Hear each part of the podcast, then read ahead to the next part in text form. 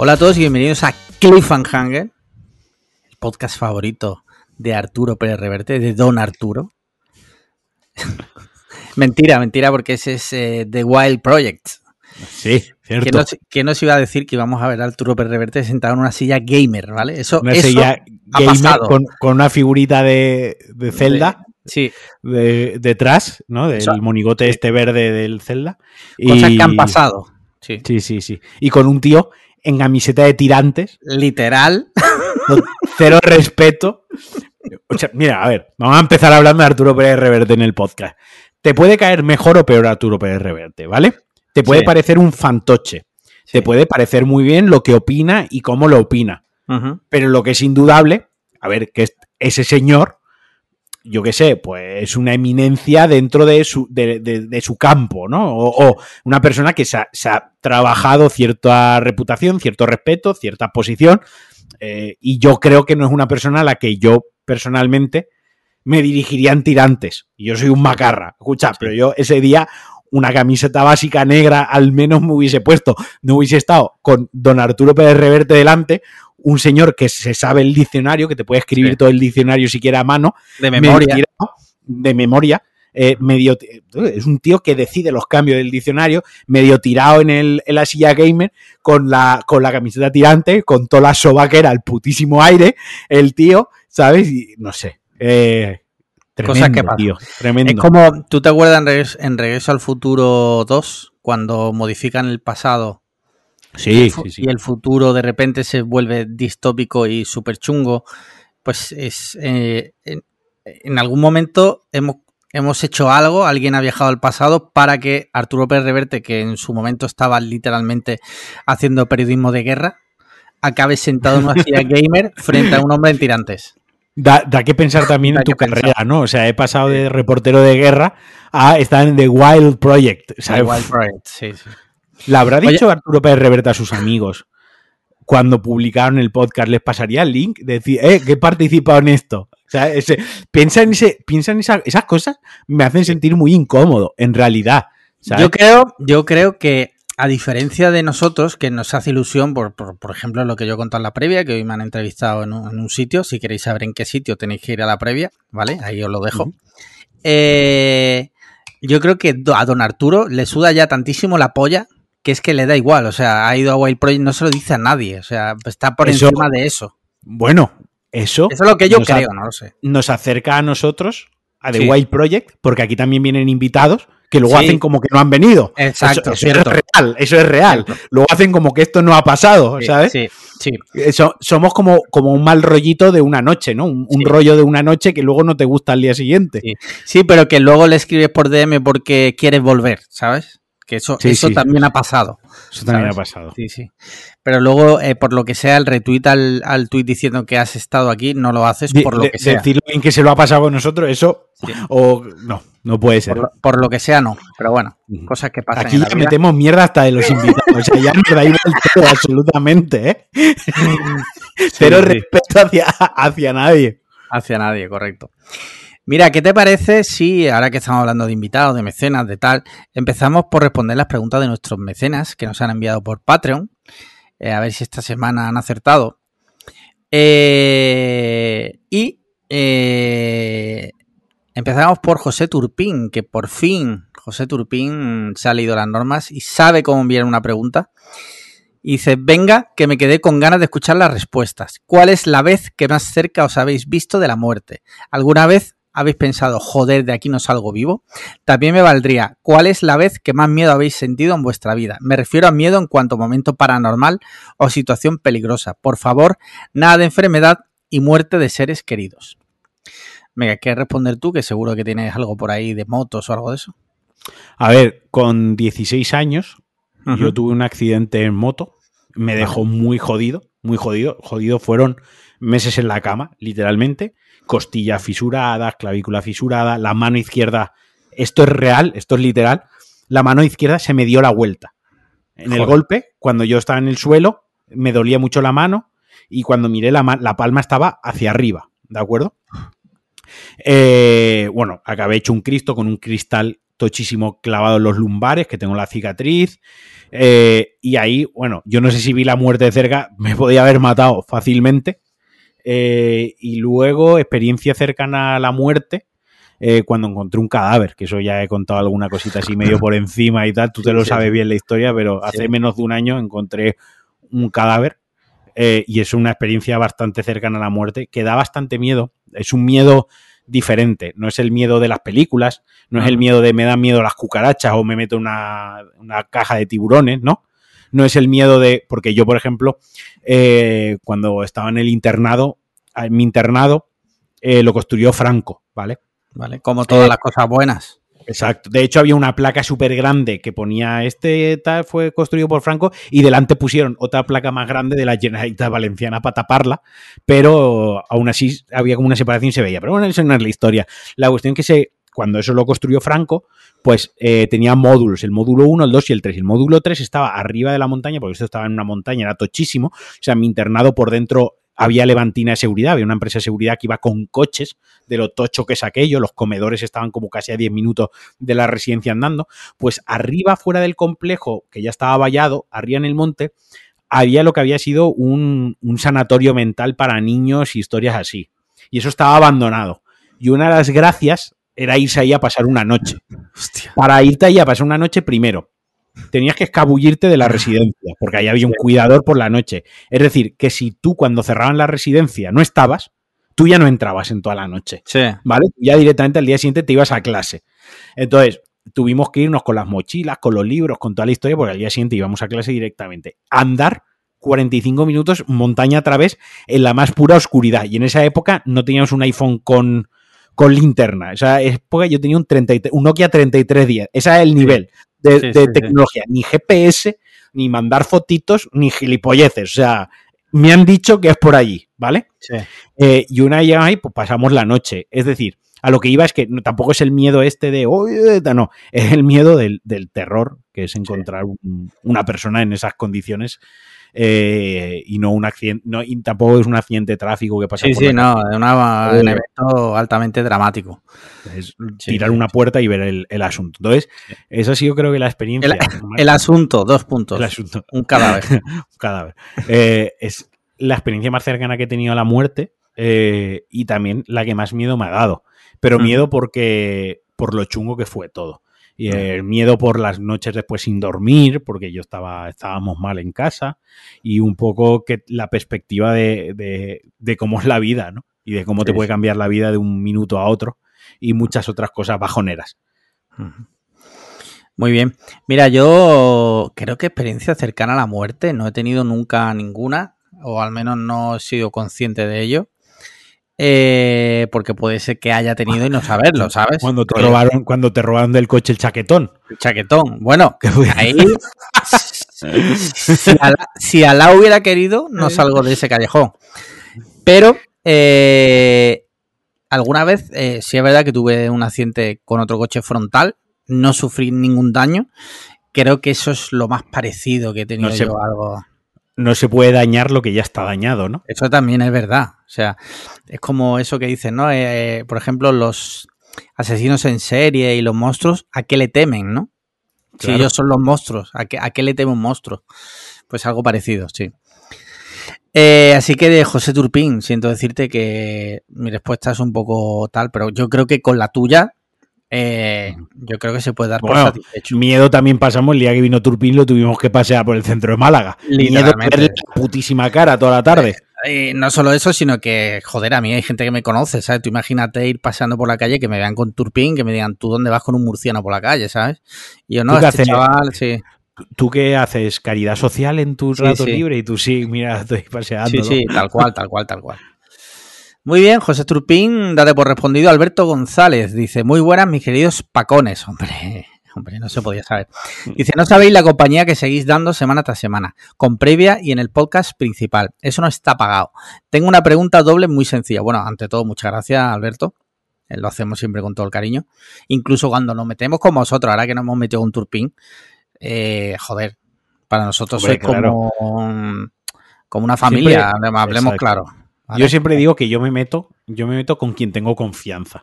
Es decir, si no me meto contigo es que no estás ni cerca de mi círculo de confianza, ¿no? Sí. Porque no, porque no me tomo esa libertad, entre otras cosas, ¿sabes? Porque me parece ya feo. ¿Tú sabes quién habla Excepto- también mucho del círculo de confianza? Excepto También, con también. Gimiano. Con Gimiano, que ahí lo hago de Claro. gratis, lo hago por la putísima cara, ¿sabes? Para el día que salga de, de su cueva, eh, Dios santo. Dios santo. Eh, bueno, iba a la decir... reputísima cara. Bueno, ¿qué? Sí, sí. Nada, bueno, seguimos.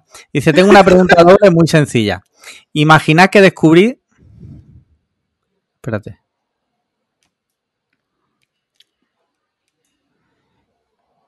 Ah, vale. Eh, perdona, que es que me había liado. Está- voy bien, voy bien. Imaginad que descubrí una nueva saga de películas o videojuegos o incluso un juego. O una ficción completamente nueva que se abre entre vosotros. Llamadla Magic. Tener jerseys, pintar muñecos, paddle, restaurar muebles antiguos o lo que sea. Os obsesionáis en aprenderlo todo, en comprarlo todo, o simplemente probáis si os gusta con una inversión de dinero y tiempo mínima. ¿Cuáles son vuestras aficiones más longevas y cuáles habéis abandonado? Gracias por todo, amigos. Postdata. Mi novia sigue llorando con el café para muy cafetero de la violación del alien. Eso sigue ahí en el aire. Todavía, todavía nadie, todavía nadie me ha dicho qué pasa si te viola un alien. O sea, todavía no ha habido nadie en España que responda a esta pregunta. Y España quiere saber qué pasa, porque es un problema que, de todos los españoles que nos afecta a todos. ¿Vale? Eh, dicho esto, eh, respondamos. Primero, ¿qué haces tú cuando te viene una nueva afición? ¿Te obsesiona el rollo psicópata o...? No, yo con, con esto del iceberg de las cosas, ¿no? El iceberg de las cosas que es lo que se ve al principio y luego cuando te metes a profundizar, ¿no? Y te ves Sí. que es una puta locura lo que hay debajo. Eh, yo ya hace años sí que era un gilipollas para estas cosas, me dejaba llevar, ahora ya no. Ahora de hecho cuando quiero empezar en alguna nueva afición o hay algo que me, que me interese y tal, intento hacer un, no la mínima inversión, porque comprar barato muchas veces es comprar doble, eh, pero intento siempre tirar algo de nivel iniciación. Y dentro del nivel iniciación me voy a por lo mejor dentro de lo más básico. No sé si me explico. Sí. Eh, algo que me motive lo suficiente, que la inversión la justifique, o bueno, me he gastado dinero en esto, voy a seguir con la afición, pero siendo consciente de, bueno, si la abandono, pues a ver, yo qué sé, tampoco me, se me ha ido la, la pelota, soy bastante coherente con, con esas cosas. De hecho, eh, hace poco le comenté a Alberto, ¿no? Que quería empezar a pintar muñecos, ¿no? Eh, y tal, y le dije, no, y precisamente eso, no, me gustaría algún kit de inicio, algo baratillo, algo de entrada, que esté bien, que sea de calidad, ¿no? Que me motive en plan de, joder, pues esto está chulo, que no sea una cutrada, pero sin que se me vaya la putísima cabeza, porque no sé si me va a gustar, o sea, es algo que me atrae, pero no sé si me va a gustar, ¿no? Entonces, siempre intento ir con, con tiento. Cuando empecé con el tiro con arco, ahora llevo una, ya llevo casi un año sin ir a tiro con arco, por aquí en Málaga no me ha apuntado a ningún club todavía, lo tengo en perspectiva y tal, pero lo ¿Has mismo. buscado? Perdona, perdona, ¿has buscado? Sí, hay uno aquí en Teatinos, pero se No, tiene que dar la circunstancia de que, Sí, de sí. que vaya a formalizar la pertenencia al club y demás. Pero lo mismo, me compré un arco bueno, pero bueno de los de iniciación, de los que lo puedes aguantar unos cuantos años porque el arco es bueno.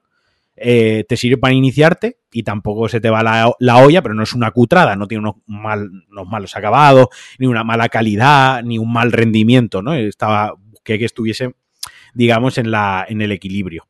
Y yo pues suelo ser cauto con estas cosas. Mira, yo, yo es que depende, yo depende, por no- o sea, soy bastante cauto también porque no me gusta tirar el dinero. Por ejemplo, cuando yo empecé en el pádel, me compré una pala decente pero que no fuera muy cara.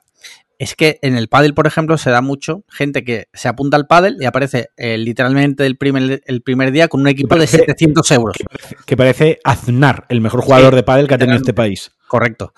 Eh, no, o sea, no. Sí es verdad que me gusta eh, informarme hasta límites totalmente enfermizos de las cosas. No malgastar, por ejemplo, imagínate, cuando me dio por jugar al FIFA Ultimate Team, ¿vale? Yo dije, yo esto tengo que descifrarlo. Y así lo hice. Otra cosa es que luego juegue mejor o peor, ¿no? Pero lo que es eh, el gameplay, digo, yo tengo que descifrar esto.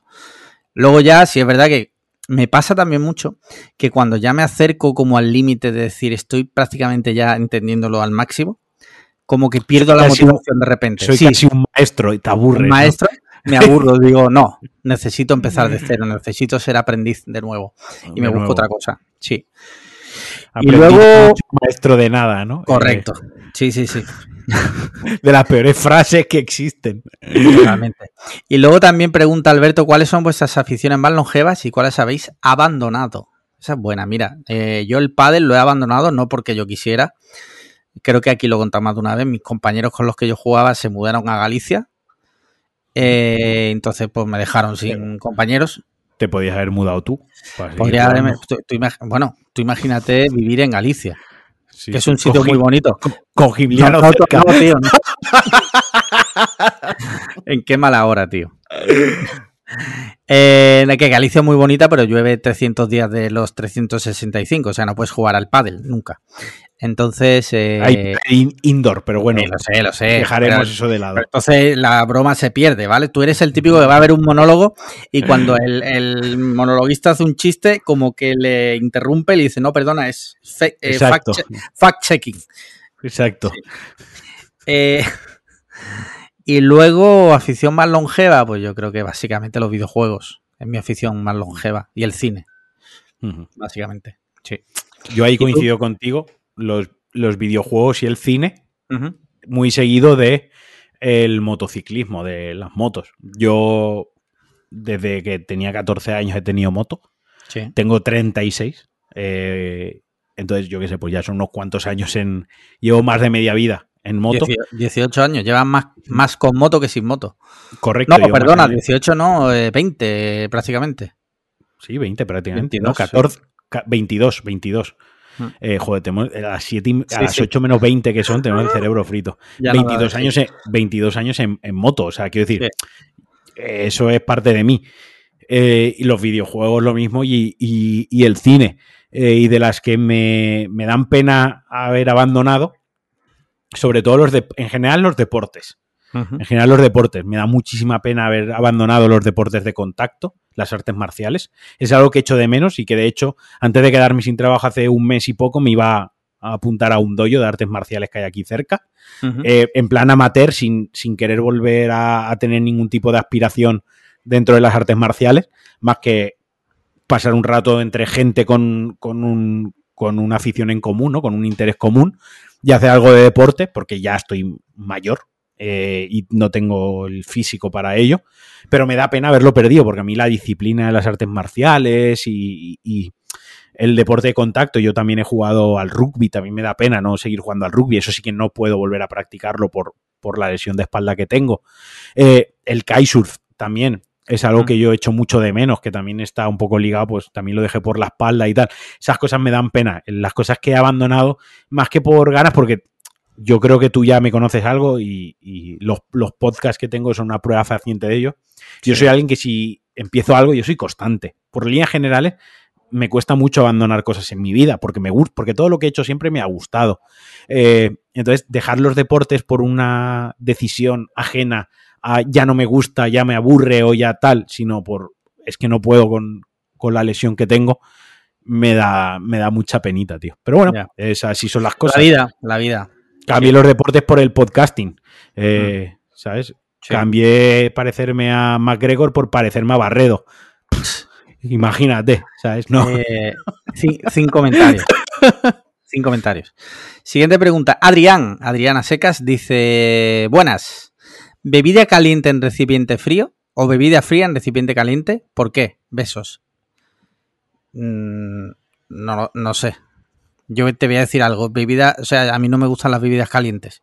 Eso te iba a decir yo. Yo bebidas calientes no tomo. O sea, el café me da igual que sea enero. El café va con dos cubitos de hielo y una rodaja de limón. Me tengo que tomar y la leche, si me hago un, squeeze, tiene que ser fría. Y no... igual. Hmm. De hecho, eso me genera muchas discusiones, porque, eh, bueno, discusiones entre comillas, ¿no? Porque, por ejemplo, un ejemplo, mi suegra sigue diciendo, te caliento la leche para el colacao y es como, a ver. Es que tu suegra te diga te caliento la leche ya solo así y es incómodo. Sí. Digo, pero, es como, a ver, eh, suegra, que no me gusta la leche caliente. En fin. Sí, sí. Eh, No, te entiendo. Yo la única bebida caliente que tolero es la Guinness. Es la única, pero es que hasta el agua me lo tengo que beber. El agua tiene que estar fría, tío, en la nevera todo el año. Sí, sí. Por el garnate, por el buche no puede entrar nada a, a me- a más, de, a más de 10 grados de temperatura. Tienen que entrar todo a cero grados, ni frío ni calor. Ni frío ni calor. Sí, sí. Mira, siguiente pregunta. The Pixel Boy dice, propicios días, ciudadanos. Hoy lo primero es felicitar al amado co-líder Alex Liam por su cumpleaños. Bueno, muchas gracias. Felicidades, que Dios lo guarde siempre. Muchas gracias, hombre. Siempre no, porque no quiero ser inmortal. Esto es un debate que creo que ya tuvimos aquí una vez. Sí, sí, sí. Y yo no quiero ser inmortal. Eh, y ahora, sin más dilación, pasamos a la pregunta pacón de la semana. Es que no se podía saber, es que no se podía saber esto. Dice, ¿os van las emociones fuertes? ¿Montaríais en la tirolina más rápida del mundo? Es esta, y pone un enlace del 20 minutos. Que dice, la tirolina más rápida del mundo está en España, 189 kilómetros por hora en los Pirineos. Ese es el titular, ¿vale? Sigo ahora leyendo la, la pregunta. Perdona, que es que... Vale. Dice, Asaz Amables, postdata. Recuerdo a toda la gente que escucha el podcast que por un mísero euro al mes podéis ser mecenas. Experiencia altamente recomendable. Eh, puntualizo, lo del euro ya lo quitamos, ahora son 3 euros. Y quién De sabe, momento, de momento, Exacto. quién sabe si el 1 de enero de 2023 el de 3 euros también desaparece. ¿Quién sabe? ahí, la vida. Lo dejamos ahí. Sí, y volviendo a lo que preguntaba de Pixel Boy, eh, lo de la tirolina. a- O sea, yo veo eso y digo, guau, chaval, qué chulada, pero yo no tendría cojones de montarme ahí, sinceramente. O sea, no podría. Pues yo, yo sí, tío. sí, sí, yo no, sí, sí. Yo, mucha de gente hecho, sí, y me parece tengo- admirable, ¿eh? Tengo pendiente lo de saltar en paracaídas, que es algo que llevo años ahí un poco en la recámara esperando que alguien me regale. Salta en paracaídas, ¿sabes? Vale. El típico regalo que te hacen en algún momento y si no me lo regalaré yo. Pero a mí sí que sí que me gustaría, tío. Sí. Lo de la tirolina yo lo probaría, sí, sí. A ver, que tiene que estar guapísimo, no te digo que no, pero mm, Sí, yo tengo miedo a las alturas, Joder. tío. podéis hacer todos una cosa, todos los oyentes, nos podéis pagar un viaje a los Pirineos, Alex y a mí, y hacemos el típico vídeo que yo estoy motivado de venga, Alex, tírate. Alex, yo, no, gritando, no, por favor, y yo lo empujo a traición con una, con una GoPro así en la frente, sale él gritando. Apenas, apenas preparado, ¿no? Ah, Yo me tiro detrás, ¡guau, tío, cómo mola, qué cabrón eres, tal, no sé Sí, qué, y os sí. subimos el vídeo y, y ahí lo disfrutáis. Eh, nada, está chulísimo buscarlo porque, joder, 189 kilómetros por hora Qué ahí guapo, a, cuerpo. No, Sí, sí. A mí sí que, 200, a mí, pero- a mí me fliparía, porque, quiero decir, volviendo antes a lo de las aficiones y tal, pues a mí los deportes de contacto me han gustado, eh, me gusta mucho ir en moto, me gusta correr con la moto, aunque está feo decirlo, pero a mí la velocidad en moto me gusta. Una cosa en, que me... en circuito, en circuito. En circuito, en Minecraft, en el. MotoGP, ¿sabes? En el, en, el, en el DLC que sacaron del Burnout de motos. Exacto, correcto. Eh, a mí me gusta, porque hay parte, hay una parte que me gusta mucho, que a lo mejor es- no sé si ni siquiera si debo contarlo. Sí, que es el hecho de saber que me puedo matar yendo a alta velocidad con la moto. Me gusta. Da O que sea, pensar eso, ¿eh? El puntito ese del, de decir, joder, es que ahora mismo se me cruza algo en la carretera, se me la rueda, me mato, literalmente. Ese puntito de riesgo Sí. eh, o, de, o de insensatez, a mí me gusta. A mí me hace sentir bien. Entonces me dice 180 kilómetros, una tirolina y llevadme, ¿sabes? Yo me quiero tirar ahí, ¿sabes? O sea, tiene que estar guapísimo. Tiene que ser de las cosas más parecidas a volar en el mundo, ¿sabes? Sí, sí. Sí, sí, tiene que estar muy guapo, no te digo que no, pero ya te digo que no podría, Mi límite estaría, mi límite estaría en una, en una jaula de tiburones. Ese es mi límite. O sea, lo que, lo que no haría. Pues fíjate no que yo eso sí lo haría. No, no. Ni Yo eso sí lo haría. Ni chalao, ¿sabes? O sea, el tiburón que está en su, en su medio, ¿sabes? Eh, pero tú estás no dentro de una jaula. El tiburón no revienta la jaula porque no le sale de, de los mismísimos cojones que no tiene.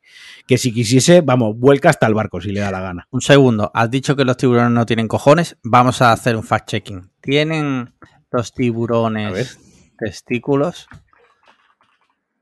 Los tiburones tienen los testículos insertos dentro de su cuerpo, pegados a su lomo. Para ¿Qué- qué- irrigarlos, la qué es naturaleza. ¿Qué- ¿Qué? ¿Qué cojones son? Si no cuelgan, puedes tener testículos, Exacto, pero sí, cojones. Es Si decir, no, se, si no se ven, cuando si no cuelgan, no son cojones. Exacto. Sí. Si no hay una, un- una bolsa testicular que se arrugue con la edad, tú imagínate cómo la tendrá Paco de Best. Eh, reflexionad en esa imagen. Si no hay una bolsa testicular que se arrugue y se escame con la edad, no son cojones. Pueden ser testículos, pero cojones no tiene. Correcto. Mira, siguiente pregunta después de esto, de este nivelazo. Nuke dice: Hola, Alejandro, felicidades a Alex Lian, lo primero. Muchas gracias. Lo primero. Lo segundo, la pregunta. ¿Debería Alejandro A denunciar a Alejandro B por cometer un asesinato, aunque esto pueda implicar a que Alejandro A vaya a la cárcel también por encubrir el crimen? Pregunta generada por una IA, GPT-3. La semana que viene prometo generar otra si los mecenas me mandan un prompt entrada mejor. Oye, mira, esta idea que la ha comentado Nuke hoy en el grupo de mecenas me gusta mucho.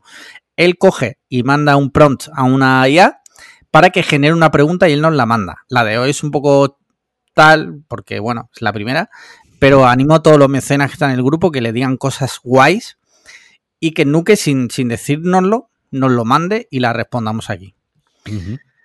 Respondiendo a la pregunta, básicamente a eh, chivatear a la policía teniendo en cuenta que, no, que me puede implicar, pues no sé si lo haría. Depende, depende a quién haya matado. Yo no. Se ha matado un niño. Yo tampoco. Se ha matado a Barredo. Me lo Ahí es que yo te habría ayudado. Entonces, seguramente estaría encubriendo. Seguramente hubiera sido tu idea, ¿no? Exacto. Seguramente te hubiese manipulado para que tú te lo cargases. Pero yo algún palo, algún navajazo le hubiese metido, ¿sabes? Sí. Vaya, yo no me iba a quitar el gusto de pegarle un navajazo en la garganta si se daba la, ocasión. En Minecraft. La cara que he puesto ahora mismo Sandra, que está detrás, escuchando eso sin ningún tipo de contexto ahora mismo. Sí, sí, sí. No, pero yo sí, si yo supiese que tú has matado a alguien, independientemente de que a mí me incriminase o no, yo no te delataría a la policía. Yo te aconsejaría, yo como amigo te, daría consejos. No, no, no. A ver, hay como tres, tres supuestos en los que sí que te, te delataría. Pero por lo general, no, yo no soy un chivato, tío. Y yo valoro mucho la, amistad y no, no, lo haría. Yo incluso te intentaría ayudar a escapar, ¿sabes? claro, tío. Sí, sí, no, yo también soy... Eh, que la policía haga su trabajo. Que para eso cobran. A ver qué tengo yo que hacerle el trabajo y decirle quién va matando. Eso te jode? El policía del barrio. Ahora voy a ser el policía del barrio y contando yo quién ha matado a quién. Que se, trabajen ellos, tío, que para eso nos cuesta dinero. Porque se empieza así, se termina en la ventana a mitad de una pandemia chillando a la gente, hijo de puta, súbete a la casa que no se puede estar en la calle. Eso, recordemos, eso ha pasado. O sea, gente, gente desde su balcón grabando a gente en una torraza tomando un café, ¿sabes? Eso también, policías de barrio, ¿sabes? En plan de, joder, qué bien vas a dormir hoy, crack, ¿sabes? Que has grabado a cuatro personas que están tomando un café. Recordemos también, hablando un poco de eso en la pandemia, tío, me acuerdo un caso que fue muy flagrante de una madre que sacó a su hijo con que tenía eh, Asperger o algo así. Lo tuvo que sacar a la calle porque en esa situación pues hacía falta. los animales hay que pasearlos. No, era broma. Eh, y hubo gente que la insultó por la ventana, ¿vale? A gente que está, de esquizofrenia. La gente es idiota, tío. Sí. Gente es idiota. En fin, siguiente pregunta. Mauro Fuentes dice: Buenas, Alejandros, y felicidades el que hoy cumple años, que nos obsequia con su presencia en este planeta. Muchas gracias, Mauro. Y no solo eso, sino que gracias a que yo me creé una cuenta de Twitter en 2007, todo esto existe. ¿Vale? Eh, mi pregunta, Patrick Sildenafil. Espero que solamente una persona del grupo de Telegram conozca este producto. Vale, esto tiene que ser algo antiquísimo, que solo conocerá Paco de Best. O sea, algo así. Porque no sé de lo que habla y yo joven tampoco soy, que hoy he cumplido 39 años. Dice, ¿cuál es la cena de empresa más chula en la que habéis estado? La más vergonzante. Si fuerais CEO de una gran empresa, ¿qué tipo de fiesta montarías? Vale, empieza ya a moverse el tema de las fiestas de empresa que es otra cosa totalmente esquizofrénica porque estamos a principio de noviembre. Pero bueno, el tema de la cena de empresa daría como para un episodio especial porque ahí se ven idas de olla muy grandes, o sea, gente arriesgando su matrimonio por un beso furtivo con la con una muchacha del, departamento. De, contabilidad. Sí, sí, es como en plan eh, una persona que tiene tres niños, que tiene una vida en pareja de más de 20 años. Alfredo, compórtate. sí, sí. deja el limonchelo, que está haciendo, que te está dejando en evidencia, Alfredo. Y luego hay un dato que, que, Alfredo de ventas. Alfredo de ventas. sí, sí, A la cena vestido de traje como va todos los días a trabajar. Sí. Y por lo que sea esa noche, pues está travieso, está juguetón Alfredo y quiere meterle cuello a... No se acuerda que en su casa está su mujer con los tres niños y que, bueno, que se vienen cositas pronto como le meta cuello a la muchacha. Eh, luego además mi amigo Juan Antonio tiene la teoría, esto, mm, Don't Kill the Messenger, ¿vale? Yo no lo digo yo, lo dice mi amigo Juan Antonio, tiene la teoría de que en las cenas de empresa, ojo a lo que te digo, y ya me dirás si estás de acuerdo, ¿no? Las mujeres fuman de forma lasciva.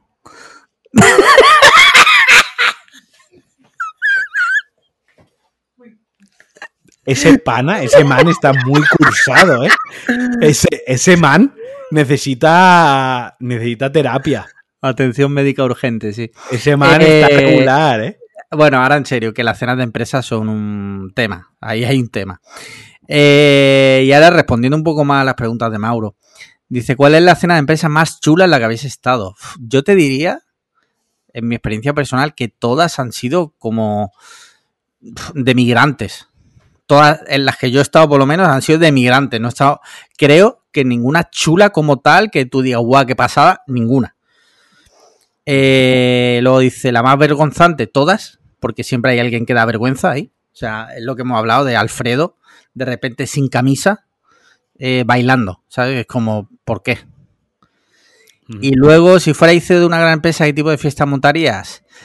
Pues mira, haría una encuesta anónima para conocer lo que quiere hacer la gente e intentaría adaptarme a lo que quisiera la mayoría. Y si la mayoría eligiera, no quiero cena de empresa, sino prefiero que me dé 50 euros, por ponerte un ejemplo, lo haría así. Si quieren cena, se haría en los términos que la gran mayoría eligiera. Pues Mira, yo tengo que decir que no he, ido, no he ido a ninguna cena de Navidad en mi vida. Eh, Hostia. nunca, nunca he ido. Sí. Porque yo he trabajado en la empresa familiar prácticamente Sí, toda sí. mi vida. Y cuando no he trabajado en la empresa familiar, pues no, no, he ido a fuese Navidad. No ha ido, la única Navidad que coincidió, que yo estaba en, otra, en otro sitio trabajando, no se hizo cena de Navidad. Eh, entonces no, no lo he vivido nunca. Eh, tampoco es algo que, que diga, guau, me estoy perdiendo algo chulísimo, que envidia, cómo me hubiese gustado, en absoluto. Y si fuese CEO de una gran compañía, eh, yo no haría cena de Navidad, yo daría un día de, de vacaciones, daría un día libre. Un día libre. Y que, y cada uno, y que cada uno se vaya a cenar con quien le apetezca. Que si los del trabajo entre ellos quieren quedar ese día libre, irse a hacer una barbacoa o quieren irse a cenar, No es mala idea. estupendo. Sí. Eh, y quien quiera quedarse en casa, y si Alfredo no quiere hacer el ridículo y se quiere quedar en casa con, con su mujer Rosario y con, y con José, Ana y, y Luis, sus tres hijos. ¿Eso no es eh, una canción de Amaral o...? No lo sé, no lo sé. Eh, Vale. Que se quede en casa con ellos y que no, que no la líe. Mira, yo cuando trabajé en la tienda de informática, no voy a dar más datos del nombre y tal, eh, la cena de empresa la organizábamos nosotros, los empleados. Eh, la empresa no hacía nada, solo un año creo recordar. Después no sé si, cuando, después de yo irme, no sé si habrá hecho más. Ahí ya me pierdo. Pero los años que yo estuve allí, eh, la organizábamos nosotros. Y ojo, aquí viene lo más de migrante. Invitábamos al jefe y le pagábamos su cena. Que es como. Que es como, a ver. Mm, vale, pero me parece una mierda. Eso, ¿Sabes? eso es como un año, eso, y, y acabamos ya. Es como un año eh, que en el equipo de fútbol era el cumpleaños Sí. del entrenador. Y todos los. Y, y su hijo, que, que casualmente era el capitán del equipo, eh, dijo de hacerle un regalo al entrenador, ¿no? Y había que poner poco, 500 pesetas, creo, o, 1000 pesetas, ¿no? No sé, era como. Pero obviamente te las tenía que dar tu padre en esa época, me las tenía que dar mi padre. Y cuando fui a mi padre, me dijo, ¿cómo? ¿Para el entrenador? ¿Qué te ha regalado él para el cumpleaños? Pero si no te saca ni a jugar, que no te hacen ni caso. Una mierda le vamos a dar al entrenador. Y fui el único que no puso dinero para el regalo. Y quedé como Sí. un, como un Ya. gilipollas. Ya. Es que son situaciones jodidas porque esto que te digo, imagínate que yo ahora digo, mira, pues entonces yo no voy, ¿no? Porque si el plan es pagarle a este hombre la cena, es que estás cavando tu propia tumba. Claro. Porque quedas mal con tus compañeros y encima quedas mal con tu jefe, porque cuando vaya a la cena y el jefe diga, oye, no ha venido Pepito, no, Pepito no ha querido venir. Es como... Entonces, vale, lo, mejor, lo mejor es fingir una enfermedad mm, terminal y Sí. no ir. y desaparecer esa semana. Para siempre, para siempre. Correcto. A ser posible, sí. Ir a por leche, que dicen los americanos, o ir a por tabaco, que decimos los españoles. Mira, última pregunta, Nacho Lasaosa dice, volvamos a las preguntas gastronómicas, que es por lo único que se rige mi vida. Recientemente Black Label ha sacado una hamburguesa con toppings de Oreo y salsa de Oreo. ¿Qué opináis de ponerle galletas Oreo o Lotus a las hamburguesas? ¿Qué es lo más infame que habéis comido de ese estilo? Yo recuerdo una hamburguesa que en lugar de pan tenía donuts, otra igual, pero con rollos de canela y frosting. Mira, precisamente esto lo hablamos el otro día comiendo, tú y yo, y Sandra, en una, en una Tiny Desk podríamos llamar eventos Tiny Desk. Eh, y los tres estábamos bastante de acuerdo. A mí, a mí personalmente eso me parece una puta mierda. El otro día, de hecho, de hecho, Aingeru subió, creo que a Mejores Amigos, una foto de una burger con Lotus. Le pregunté por qué es Aingeru. Dije, oye, ¿qué tal eso? no Porque de primeras, para mí, esos inventos me parece una puta basura. Yo no sé por qué además se ha puesto de moda lo de echarle Lotus a las hamburguesas, que es como de dónde sale eso. O sea, ¿por qué? Nadie lo ha pedido, en realidad. Nadie, sí, sí, de todas las cosas, ingredientes que la gente le ha podido pedir a una hamburguesa, el Lotus o el Oreo no era una de ellas. No era, no era. ¿Sabes? Entonces yo estoy en contra. O sea, estoy en contra, quiero decir. Allá cada uno con su negocio, su restaurante, lo que quiera poner, pero que yo eso... pero, ¿qué te dijo Ingeru? Y recordemos un segundo, a Ingeru, un señor, una persona que hizo cola sendas horas para un roscón. Esa persona ¿Qué dijo de la hamburguesa de Lotus? Si quieres te busco lo que me dijo. Pero vamos, me dijo algo así como que era una guarrada, pero que lo había probado, como que no lo volvería a pedir, pero que bueno, que por hacer la gracia lo pidió. Pero espérate, te voy a ver si te lo si te lo encuentro en, en toda la solo, que yo le mando. Solo, solo concibo un escenario en el que tú pides eso de manera no irónica. Sí. O sea, en plan, quiero probarlo, ¿verdad? Es eh, en Auschwitz te dan a elegir entre eso y nada. Que no te respetes a ti mismo. Ya. Lo único que lo entiendo es que no te respetes como, como, como ser humano. Sí, le digo, tío, burger de Lotus no, estaba buena. Me dice, primera vez que pruebo semejante guarrada y la verdad que es muy bien, pero una y no más. Bueno, tan buena no estará cuando una y no más. A ver, está buena, pero eh, tiene que ser, es verdad, una guarrada máxima. O sea, yo por mí, de verdad, que estas cosas que no. Y luego amplía la pregunta Nacho y dice que es lo más infame que hemos tomado este estilo. Eh, yo hace años me comí una en una burger, una hamburguesa en, Goico Grill. Si no recuerdo mal, llevaba gofre en vez de pan. Es lo más cerca que yo he estado de una pero eso este hemos hablado, que es un poco como el waffle and chicken, sí. ¿no? Es como entra dentro, entra dentro de los parámetros, ¿no? De los parámetros que se pueden entender en, un plato, ¿no? Sí. Porque yo qué sé, eso es algo que se come mucho en, Norteamérica mm. y, está, y además no está del todo malo. Eso no es la guarrada máxima. Sí. Pero es lo más cerca que yo he tomado de esto. O sea, no. ¿Y tú? Yo, la verdad que estaba pensando mientras hablabas y tal.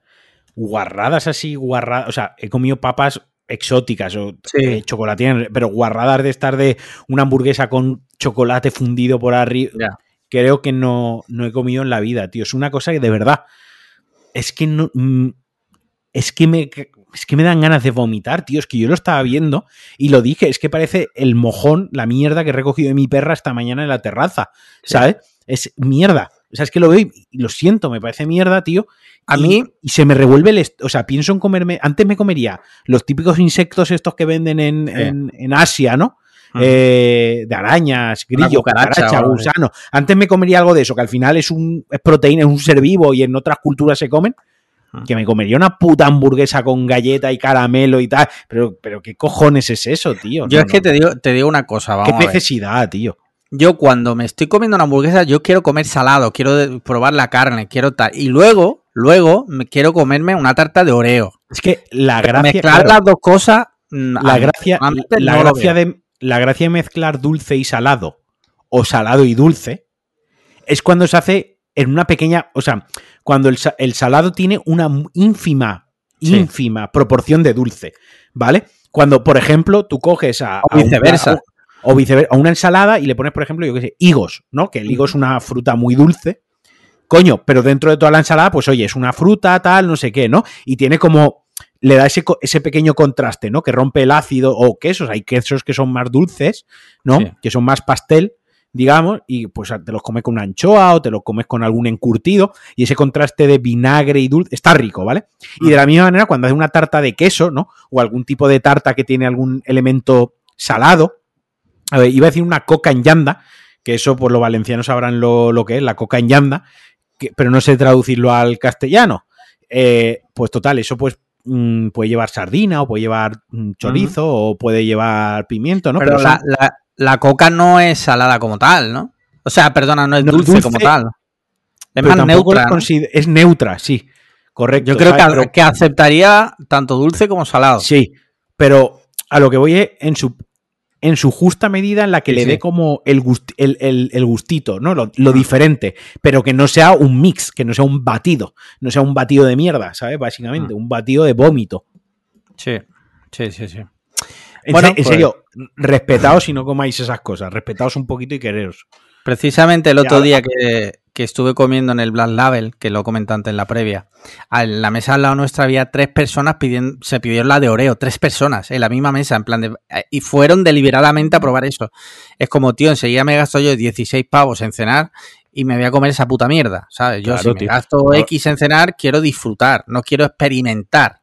Quedan- Y si, y si experimento, si quiero experimentar, me voy a un, a un sitio donde un chef, de, en teoría, de, de cierto prestigio, que por lo menos sé que, que, lo, que la experimentación que va a hacer eh, tiene escucha, una base. eh, cocina fusión. Cocina fusión no es lo que hace eh, tu primo Joaquín.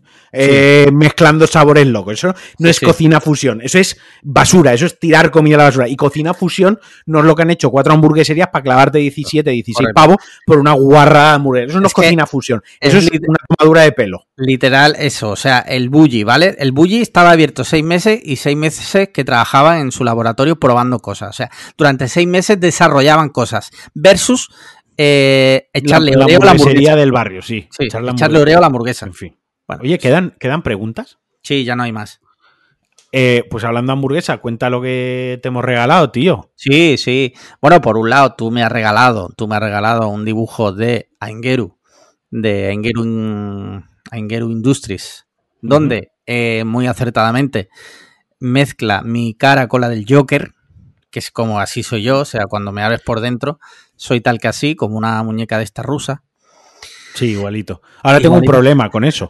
¿Qué pasa? Porque el año pasado te regalé una cosa de Thanos. Sí, Este año te regalé una cosa del Joker. sí. A ver qué villano busco. Ya lo tengo. Mira, me acaba de venir a la cabeza. Ya sé qué villano tengo para el año que Sí, viene. Buah, me acaba de venir. Qué ganas de que sea tu cumpleaños el año que viene. sí. Me acaba de venir a la cabeza el villano del año que viene. Qué bueno Vale. soy. Qué bien te conozco. Sí, sí. Y luego el, el otro regalo ha sido una cosa que cuando lo vi me quedé loco. Ha sido, bueno, tiene- consta de dos, tres partes diría. Eh, por un lado es un DVD, que no es un DVD porque dentro hay un código QR, pero es eh, la teoría del todo. es, es como si fuera el DVD de eh, mi teoría de las hamburguesas, que lo expliqué el día del evento del 5 de marzo, aquí que hicimos en Málaga. Ese que yo creo que quedó bastante claro. y puse los puntos sobre la IE, pero bueno, sin comentarios. Que en sí la carátula está guapísima, la verdad, ha quedado de puta madre.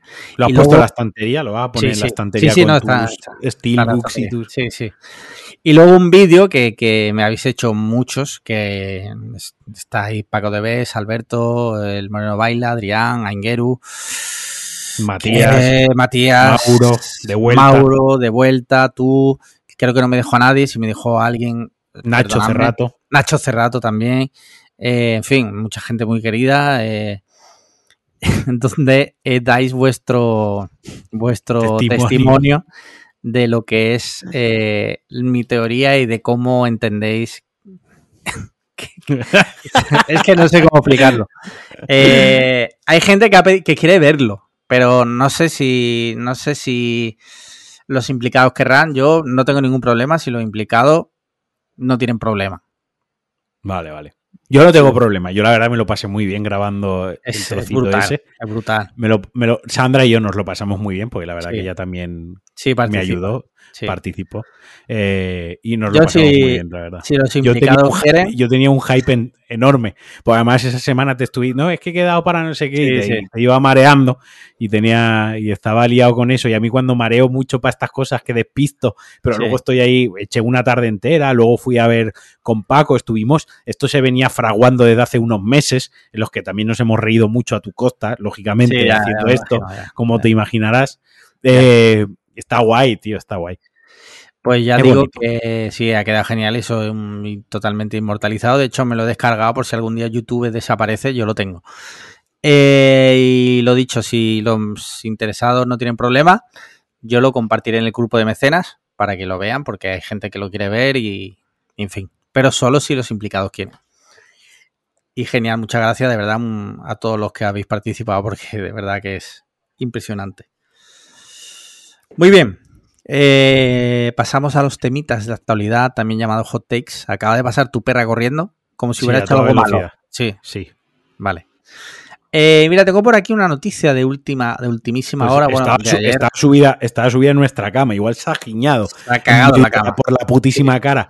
Eh, fue un fact muy rápido. El primer día que la llevé a casa de Sandra, la perra, Sí. entró literalmente cinco minutos la primera vez que entraba en casa de Sandra cuando no vivíamos juntos. Entró por la puerta de casa, Sí. se fue la perra directa a la cama de Sandra y se, cagó. cagó. en medio de la cama. O sea, pegó un tremendo mojón en medio de la cama, marcando Era- su territorio la perra. ¿Era sólido por lo menos o era diarrea? Porque No, era sólido, era sólido. La perra esta, ah. la verdad, es que caga, caga bien. Caga bien, joder, qué envidia. Eh, mira, una noticia de ayer. Anunciada la película de Gears of Wars de acción real, producida por Netflix. ¿Qué te parece? Como... Esta semana- estamos flojos esta semana de hot takes. No, no, tengo más cosas, tengo más cosas. Por esto. Te- Tengo bastantes cosas. Lo que pasa es que esta la tenía la primera. Bien, bien, no sé, ya yo soy fan de soy fan de los juegos, en su día jugué mucho. Sí. Eh, creo que han envejecido regular lo que es la franquicia en sí, pero si Netflix hace algo apañado, yo qué sé, lo de Cyberpunk le quedó bien, lo del brujero no se les ha dado mal. Creo que para según qué cosas tienen buena mano, así que la de Castlevania está guay, que es otra de videojuegos. Así Lo que pasa bueno, es que esas que dices son de animación, ¿no? No, el brujero no, la de Witcher no. No, esto que Ah, van a hacer vale, es vale. acción real y también van a hacer un anime. Ah, vale. Vale, vale, vale. Yo no he jugado, pero sé que en su momento marcó gráficamente eh, bastante. O sea, yo recuerdo de, de en su época, yo tenía siempre he tenido Play y de decir, hostia, esto se ve del carajo. Recuerdo haber jugado una sola vez en un game de estas consolas que ponen y decir, Ujú. hostia, qué guapo está esto, ¿eh? Qué guapo está. Pero la verdad que no. Y es verdad lo que tú dices que es una franquicia que está un poco de capa caída últimamente. Sí. Pero bueno, ahí está eso. Cuando la anuncien, pues yo no la pienso ver, pero bueno, ahí está para el que la quiera. Eh, mira, hablando de series, han cancelado Westworld de, Sí. de HBO. No sé Se si tú la seguías venir. viendo. ¿Tú la, sí, tú la sí, seguías yo la viendo? seguía viendo, sí, pero se veía venir. ¿Qué te parece Es, un, es una pena, porque a mí sí que me, a mí sí que me estaba gustando, sí que me parecía interesante y tal, pero, pero bueno, se veía venir porque, no sé, era como que ya era como muy vago el proyecto, no tenía buena aceptación, tampoco tenía muy claro el rumbo, no sé, no me, es lo típico que me, me sabe mal, pero no me sorprende. Ya. Yo tengo que reconocer que solo vi la primera temporada. Y me costó, ¿eh? Y mira que, oye, la temática así de primeras me llamaba muchísimo la atención. Y me vi la primera temporada con bastante hype. En plan de, joder, esto tiene una pinta que te cagas. Pero luego me dio bastante bajona. Si te digo la verdad. Entonces, pues, yo qué sé, si es verdad que los números no la acompañaban. Y han ido perdiendo. Perdiendo fuelle temporada a temporada. Así que, no sé. Mira, cambiando radicalmente de tema, hoy ha salido una noticia. Perdona, hoy no, ayer. Eh, dame un segundo, ¿vale? Esto nosotros a nuestra forma. Mira, la justicia archiva la causa para buscar los restos de Marta del Castillo. Eh, esto es un caso que, del que hablamos aquí cuando sacaron el documental de Netflix Sí. y que no sé si recuerdas que el documental termina dando a entender que van a investigar la pista de los teléfonos móviles se ve que esa pista o bien no ha llegado a ningún lado o bien no la han tenido en cuenta, que la justicia 14 años después, perdona, 13 años después. Agárrame la que me crece. Eh, sí, muy buen, muy buena aportación. Sí, en este tema en particular. 13 años después de la muerte de Marta del Castillo, pues han decidido pues que no se va a seguir buscando. Obviamente los padres pues ya han salido a protestar y... Como lógico. Como es lógico, es, que es lógico. Yo entiendo las dos partes, yo entiendo a los padres, también entiendo la justicia, porque seguir trabajando en un caso así, un poco en punto muerto, dinero y... Eh, claro, esto es, duro, porque esto es duro para, la familia, por supuestísimo. Sí, Razón no les falta, razón no les sobra, pero luego al final esto es un estado muy, muy amplio, muy grande. Al final son recursos que hmm. se destinan a eso y en algún momento... se destinan a otra cosa. Y perdón por, la, perdón por la expresión, que no es la más acertada, pero en algún momento hay que dejar morir las cosas. Quiero decir, lamentablemente, ojalá pudiésemos tener todas las investigaciones y, se investigase a fondo y con todos los recursos del mundo todas las cosas que suceden. Lamentablemente y desgraciadamente, esto era algo que iba a suceder. Y 13 años, muchos han sido. Me explico, que en el sentido de, de que, joder, han sido muchos años con la investigación y, y, apuesto que si mañana o el mes que viene saliese como una pista súper sólida, súper clara, probablemente se retomaría el asunto, porque el tema de Marta del Castillo no es un, solo un tema legal, es un tema nacional, ¿no? Un tema social. Y yo creo que se retomaría. Entiendo que es muy duro para los padres. También creo que la persona que habrá, o personas que han tomado la decisión, pues seguramente tampoco haya sido una decisión fácil de, ah, no, no lo hacemos, ¿sabes? Porque sabían todo lo que implicaba, todo lo que había detrás, todo lo que se ha sufrido, lo duro que ha sido. Pero bueno, eh, así, así funcionan las cosas. No es un consuelo, no es una justificación, pero es una realidad. Pues sí, esto es una desgracia y, en fin, pues que 13 años después no hay pistas. Es que no hay pistas. Lo único que hay son conjeturas y, pues bueno, pues yo qué sé.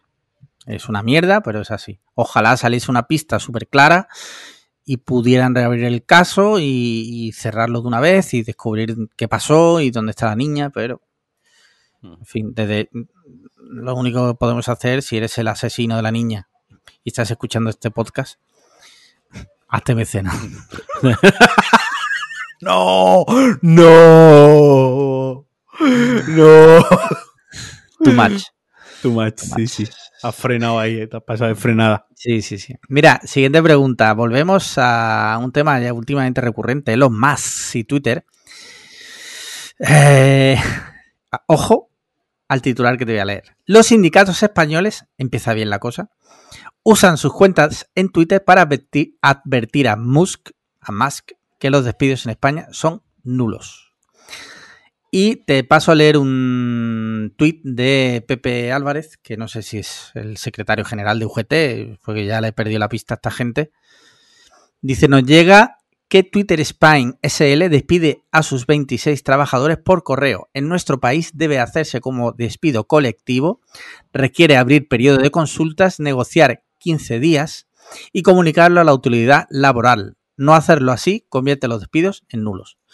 Esto es muy americano, o sea, ellos cogen y aplican sus eh, mecánicas en otros países y bueno, pues resulta que ojo, que no estoy en este, o sea, no, yo no soy ni pro ni anti, ni anti, ni anti sindicatos, pero si la ley dice que hay que hacerlo así, pues hay que hacerlo así, en España. Aquí se hace así.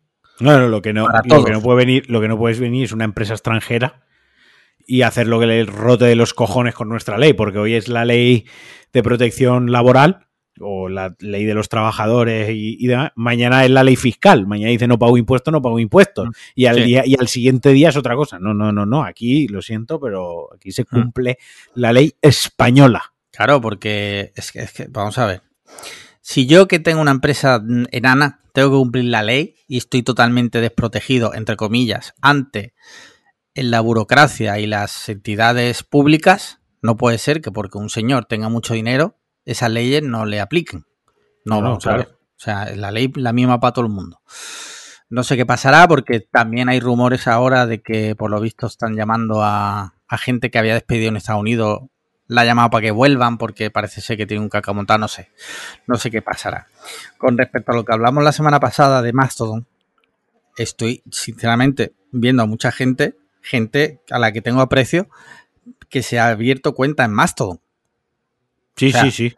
Eh, estoy sorprendido, o sea, mmm, sinceramente, primero preguntaría por qué, por qué te pasas a Mastodon, en el sentido, ¿crees de verdad que Twitter eh, va a desaparecer? Están, esto es como comprar papel higiénico de la sí. pandemia. Está siendo lo mismo. O sea, poco, histerismo, sí. histerismo loco corriendo a Mastodon. ¿Qué hacemos? ¿Qué tal?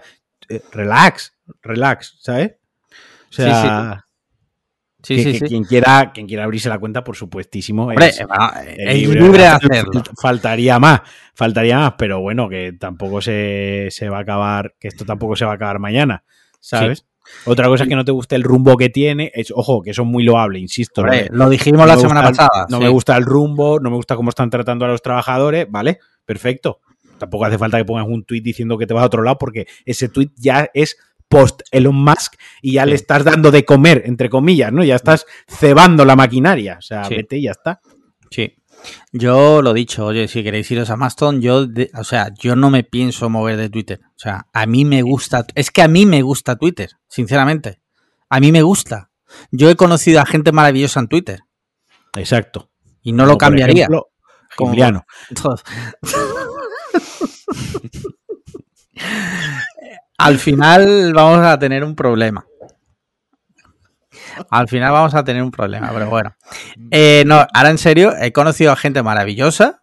Sigo a día de hoy contactando con gente maravillosa. Y yo personalmente eh, sigue siendo mi red social favorita. Que tiene muchos fallos, por supuesto, pero por supuestísimo que tiene muchos fallos. El tema del hate, el tema de muchísimas cosas que no me gustan. Pero sinceramente no creo que la solución sea irse a Mastodon, ¿vale? Esa es mi no. opinión personal. Dicho lo cual, adelante cada uno que haga lo que quiera. Solo que me ha sorprendido. Ya está, ¿vale? Mm. Mira, vamos uh, con una noticia para las chicas oyentes. empieza, empieza bien esto. Estaba para nuestras oyentes. Chris Evans, el hombre más sexy del mundo de 2022 según la revista People.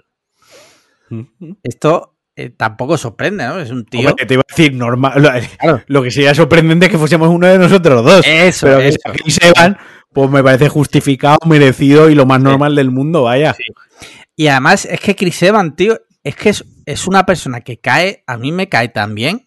Bueno, sin, sin ser mujer voy a decir algo que... El, Te lo follarías. La, claro, eh, sí. la simpatía y la educación forma parte de lo sí. atractivo y de lo sexy. Quiero decir, Cierto. cuando yo entiendo que cuando nombran al hombre más sexy del año, eh, o el de la historia, o el, el hombre más sexy del, del 2022, sí. O del 2022, no solo se están refiriendo pura y, y explícitamente a, a, a, su físico, sino también a su actitud, a su carácter, a su educación, a su manera, a la forma de, a lo profesional que es, ¿no? Dentro de, de su, él no, no tiene, no tiene digamos, tampoco eh, polémicas.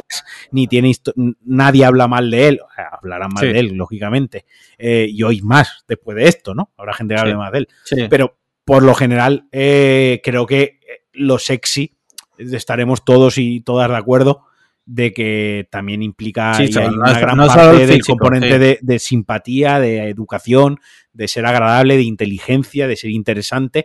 Luego, aparte, pues si tienes el físico que tiene este señor, que parece que está esculpido en mármol por la mano de Miguel Ángel, pues obviamente, pues eso que te llevas, ¿sabes?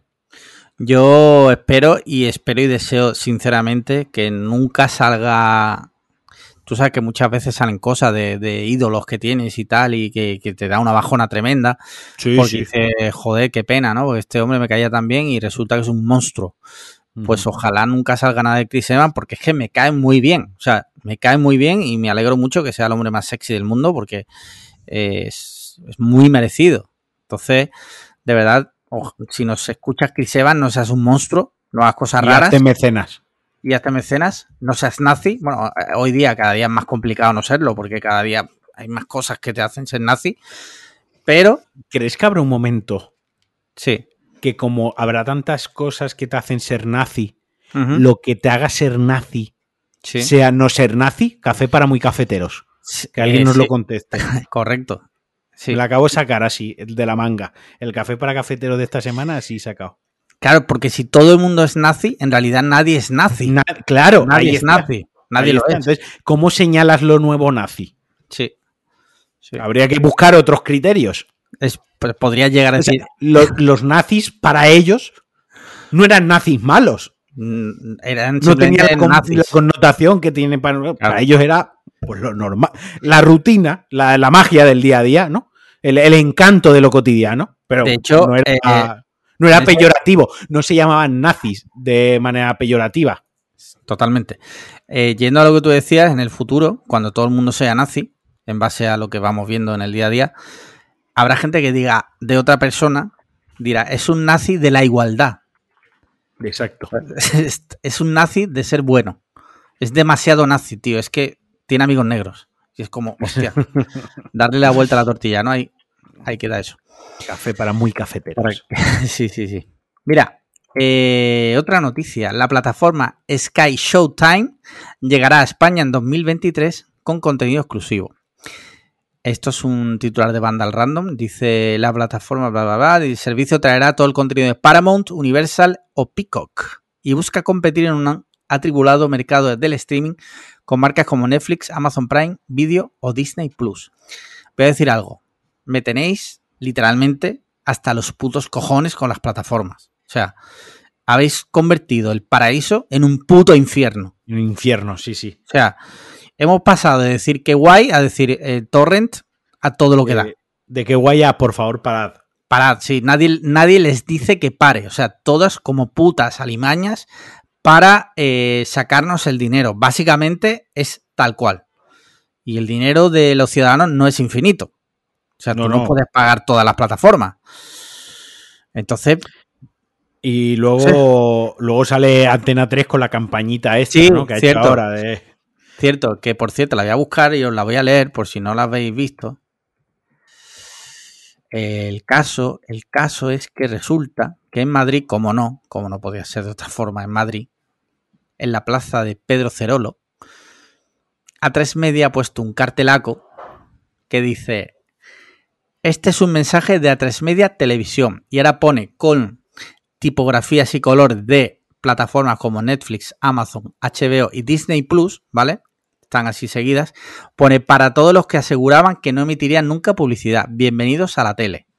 La verdad, Mucha clase. es original.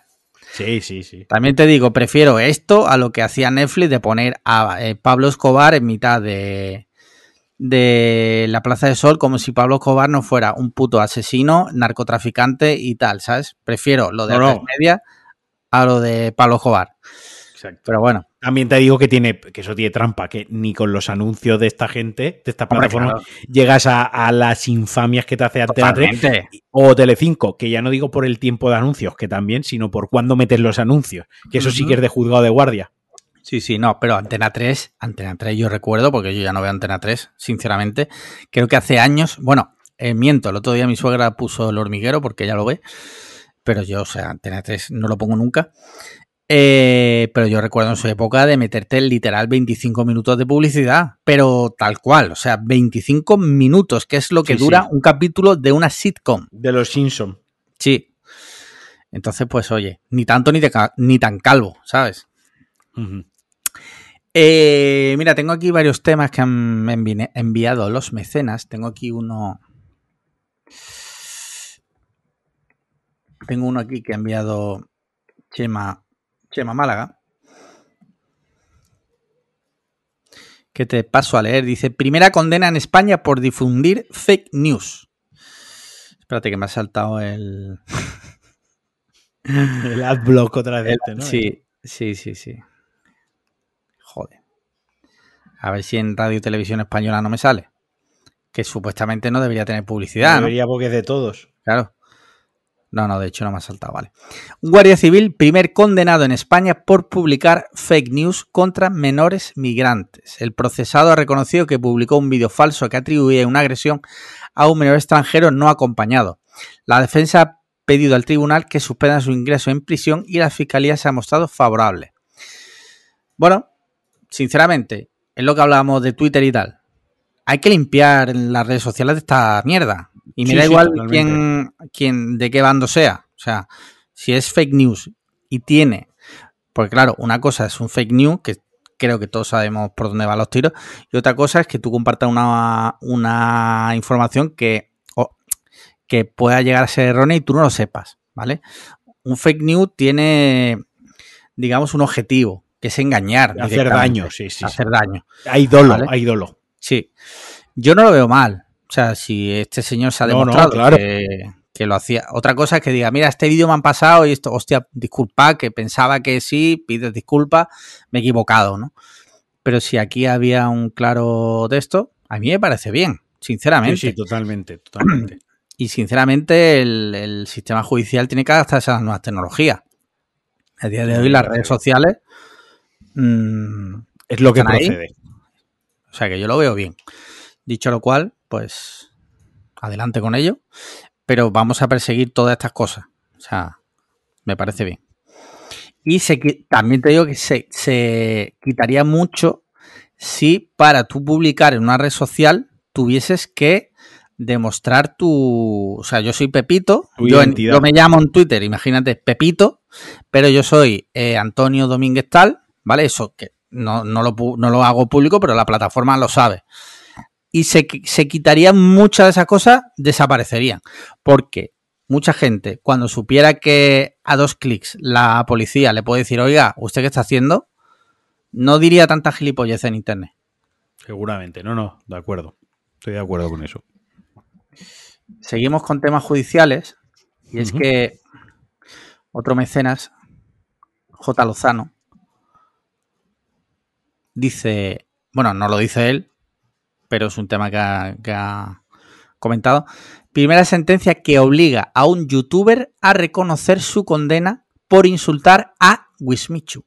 La obligación de la lectura del fallo en un vídeo de YouTube es toda una novedad en la jurisprudencia española. Es lo que estamos hablando, de que la justicia se debe adaptar a las nuevas Yo, tecnologías. yo- yo lo veo de puta madre, porque al final a esta gente viven y lo que les importa es la reputación, lo que piensen de ello. Quiero decir, al final un castigo, un castigo tiene que ajustarse a la realidad tanto del delito como de Sí. quien lo ha cometido. Entonces, si tú coges a un youtuber que, o un streamer o un influencer que viven de exponerse públicamente y tú le dices, vale, chaval, tú ahora vas a ir a limpiar el parque. Y nadie ve que está limpiando el parque, Sí, sí, sí, sí. pues él seguramente me juego el cuello, lo volverá a repetir. Que sí, que tendremos el parque más limpio esa semana, ¿no? Y que sí, que luego hemos tenido unas horas haciendo servicios comunitarios. Pero si tú en lugar de eso adecuas el castigo o la pena o la reprimenda, llamadlo como queráis o como se deba llamar, a su entorno, a su medio y a su estilo de vida, y en ellos, que son tanto de la reputación y tal, les haces hablar públicamente en sus canales a su audiencia y por el medio en el que delinquieron, les hace resarcirse y tienes que hacer esto, probablemente tenga un impacto mayor y no lo vuelva a repetir, porque Mm. lo pasen mal y porque tenga un impacto pues en su comunidad, en sus seguidores, etc, etc, ¿no? Sí. Entonces me parece de puta madre, tío. De hecho, te voy a leer la- el primer- los primeros párrafos porque explica un poco más.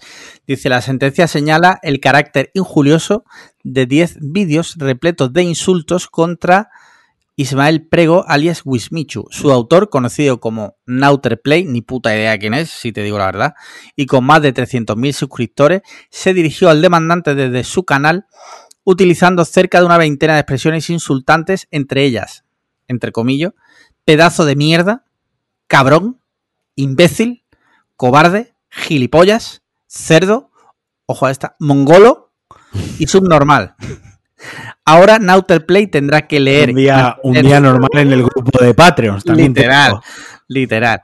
Dice, ahora Nauterplay tendrá que leer y mantener en su canal durante tres meses un fallo judicial que además le obliga a borrar los contenidos difamatorios, le prohíbe volver a insultar en el futuro al demandante y le impone una indemnización de 1.500 euros. Lo de que le prohíba o sea, insultar al, al demandante es buena esa. ¿eh? Sí, Bueno. sí, sí, sí. Eh, pues ya está, es que es lo que estamos diciendo. La justicia se tiene que adaptar a las nuevas tecnologías y a las nuevas formas de, de comunicarnos. Y ya está. En fin.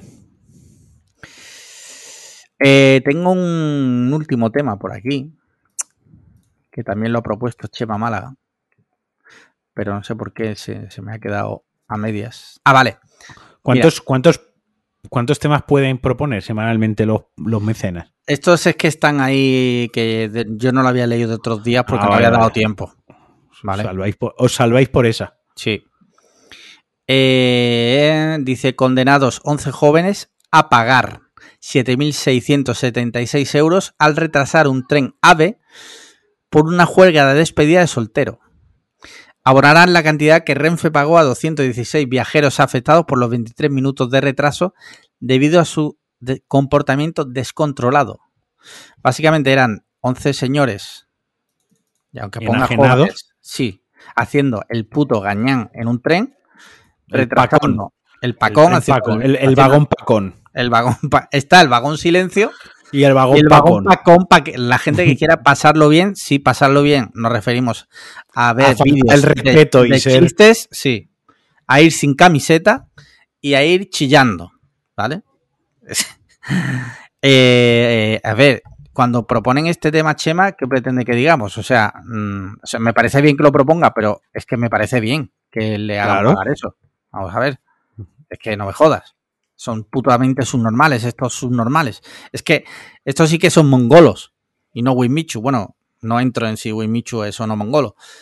Pero, en fin, No, no. ret- retrasar un tren 26 minutos, te digo, a poco llegó la cosa, porque no me hubiera extrañado que en otra situación alguien se ponga violento con los 11. su- Lo que pasa claro, llevarlas de perder. Pero si estás retrasando un tren, que todo el mundo, hay gente que a lo mejor va a ver a su familia, que va por trabajo, que va por mil cosas. Tienes las de perder según, en- según entones la situación. Sí. Porque son 26. Si tú vas tranquilo de chill, No son coges 11. 11. pues, Entonces tienes la de ganar con, mi, con lo que yo voy a decir. Tú vas A ver, a ver. como que tranquilo. Sí. Y al primero de los 11 lo coges y brutalmente le pegas un mascón en la garganta y lo matas, Sí, los otros se asustan. sí, sí, eso eso es verdad. porque no esperan que eso pase, ¿no? Sí. El factor sorpresa y el factor desmedido, o sea, una desproporcionalidad, ¿sabes? Que el problema sí. pase ese que han matado a una persona, en el, a un amigo tuyo. Ya verás cómo no estás para risa el resto del viaje. Sí, sí, sí, eso es verdad. Eh, desde aquí un llamamiento, si hay algún pacón que nos oye, que según comentan por ahí hay muchos, eh, no hagáis el puto gañán en un tren. O sea, comportaros como personas, tío. Que un billete de AVE vale 140 pavazos. Claro, ¿sabes? y que no sabes luego la gente las circunstancias que tiene para aguantar gilipolleces de otros. Correcto, correcto. O sea que, por favor, un respeto. Un Ujú. respeto, ¿vale? No seáis pacones. Dicho lo cual, ya no quedan hot takes. Así que háblame de videojuegos. ¿Qué tienes? No, no he jugado a nada. No mañana sale. Mañana sale God of War. Sí, mañana sale el God of War. Ragnarok. ¿Estás nervioso? Sí. Sí, tengo muchas ganas de jugarlo. ¿Pero estás nervioso? Sí, sí, que tengo muchas ganas de jugarlo. Estoy impaciente, más que nervioso es impaciente la palabra. Genial, genial. Eh, ya hay, por lo visto, ya salta la liebre. Salta la ¿De liebre. qué te refieres? Que ya están los streamers dándole caña. Ah, pero claro, eso es normal, eso Sí, es parte sí. de la campañita. Sí, sí, sí. Sí, sí. Eh, hablando también de videojuegos, ayer le cerraron el, el canal de Twitch al Rubius por Sí. jugar al Sonic Frontiers.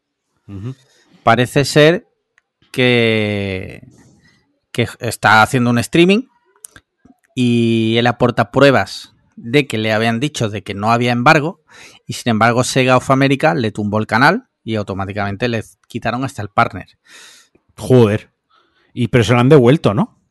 Mm, puede ser, no. Supongo que sí, hombre. Vamos a ver, es el Rubius. ¿Sabes? Tiene mecanismos, tiene contacto directo. O sea, el Twitch, o sea, Rubius tiene un problema con Twitch y seguramente tenga un teléfono de alguien al que puede llamar de Twitch y no te hablo de, de alguien de abajo, o sea, alguien de arriba. Y que pongan todos un poco de tal por solucionar el problema. Lo raro de esto es que eh, a Chiclana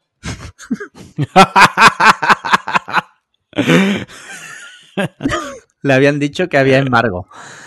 Eh, no, ahora en serio. Que que estas cosas luego son muy de, ah, le han cerrado el canal Rubius, qué fuerte. A ver, a ver, calma, que estas cosas se solucionan.